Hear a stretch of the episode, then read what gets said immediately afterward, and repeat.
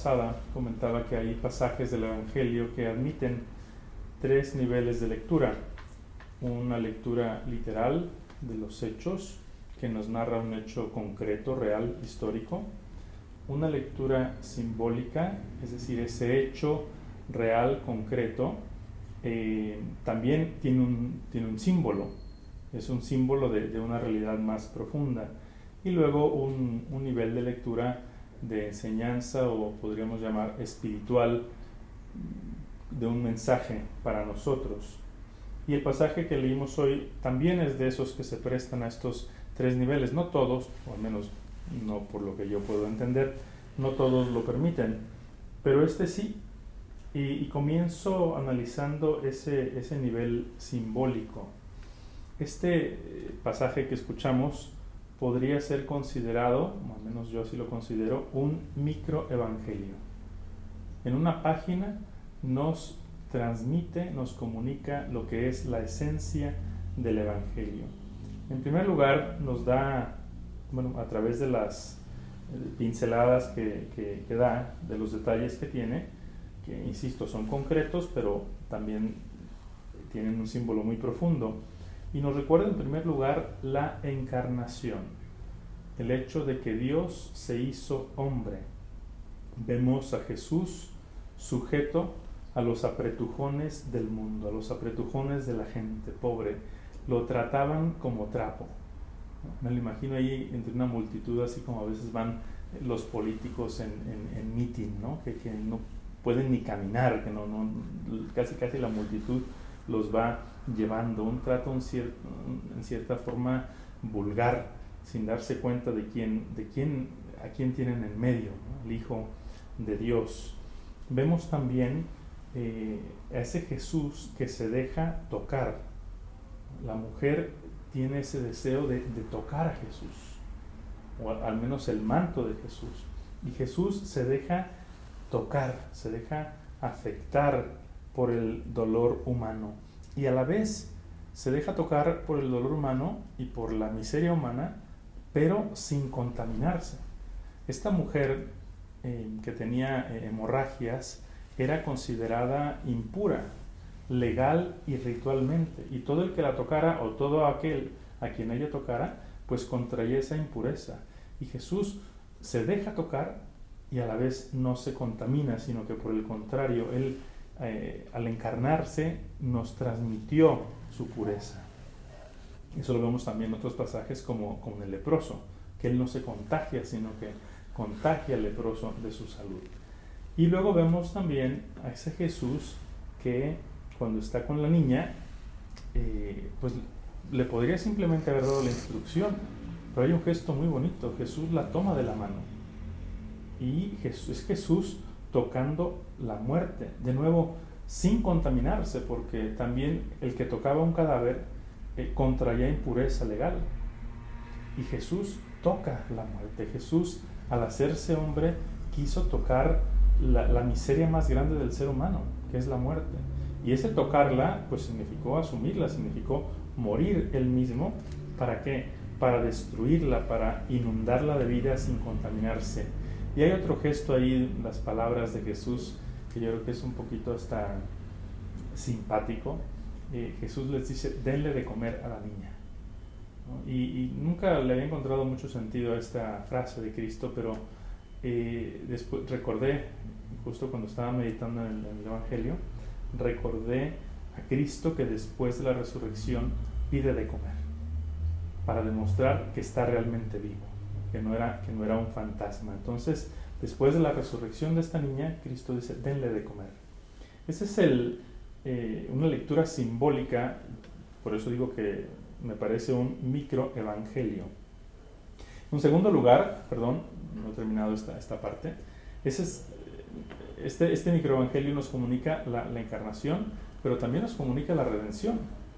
¿sí? La enfermedad física de la mujer es símbolo de la enfermedad espiritual, de la enfermedad del alma, que es el pecado. Y, el Evangelio da muchos detalles también. Dice que ella había gastado toda su fortuna y había sufrido a, manos de varios médicos sin poder curarse. Ya había agotado sus recursos. Y es una señal o un, una, nos deja la idea de que hay algo de, que, de lo que solamente Cristo nos puede liberar, liberar, que es el pecado, es la enfermedad del alma. Muchas veces nos preocupamos de la enfermedad del cuerpo y está bien, pero no hay que olvidar que la enfermedad del cuerpo eh, nos recuerda también que hay enfermedades del alma y que son más profundas. Y hoy en día eh, está muy metido eso de, de, querer salvarnos a nosotros mismos. Hace unos días un, amigo me comentaba que asistió a un retiro eh, donde pues analiza, analiza su vida y todo lo que ha hecho, lo bueno y lo malo. Y yo le pregunté si les ofrecieron confesión, porque me, dijo que no. Entonces yo les dije, es que les faltó algo esencial. No, se trata nada más de, de hacer una lista de, de, lo que has hecho en tu vida, lo bueno y lo malo, y pues de alguna forma asimilarla o integrarla en ti. ¿No? Dije, yo te, te recomiendo que ya, que ya que hiciste eso, aunque ya no estés en el retiro, vayas y te confieses, porque solamente Cristo puede sanar de raíz eh, ese mal, el pecado que has cometido.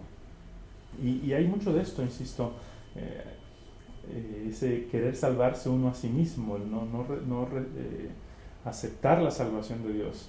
Estaba viendo un anuncio en la tele de, de, un detergente para trastes, no voy a decir el nombre, pero como que hace referencia al detergente de la competencia. Entonces, en este detergente para trastes dicen una frase, yo no necesito que nadie me salve, yo lo hago por mí mismo. Y bueno, dejando aparte la, esa, esa, cosa chistosa, eh, hay mucho de esto. Yo no necesito que nadie me salve, yo me salvo a mí mismo. Y, no nos damos cuenta de que no podemos. Em, obviamente nos ayudan las ciencias, nos ayudan las terapias, son elementos muy buenos, pero nunca, nunca te van a sanar de raíz como la gracia de Dios, como la confesión. Entonces, eh, la, la enfermedad de la mujer representa el pecado y la muerte de la niña representa también el pecado mortal y representa la muerte eterna, la muerte perpetua, la condenación. Así como la muerte para nosotros es algo pues que no puedes franquear, que no, no puedes superar por tus fuerzas, pues tampoco de la condenación eterna. Solamente Dios nos puede librar de ella. Microevangélico, microevangelio, perdón. Eh, un segundo nivel de lectura más breve, pues es que es un hecho concreto. Aquí encontramos dos historias llenas, cargadas de, dramatismo. Una mujer enferma enferma crónicamente, eh, cansada, deprimida, desilusionada, despojada de todos sus bienes, que además, a, la cual además se le añadía todo el, peso del, del, oprobio, de, pues, de ser una mujer impura, de ser rechazada por la sociedad.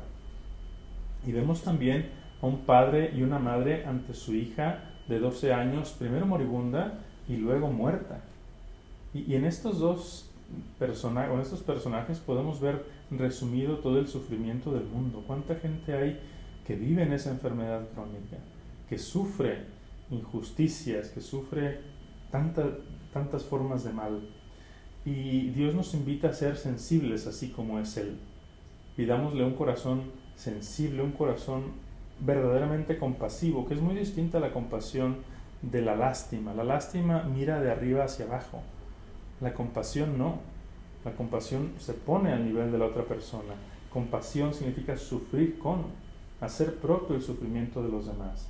Porque podemos ser como la multitud que iba empujando a Cristo y, lo tocaban, pero pues lo tocaban superficialmente en cierta forma, que no se daban cuenta del sufrimiento de aquella mujer. O podemos ser como las plañideras, ¿sí? las que estaban ahí, gente a quien se le pagaba un sueldo para llorar en los funerales. Y tercer nivel y último, eh, un nivel espiritual, eh, espiritual o de enseñanza para nosotros.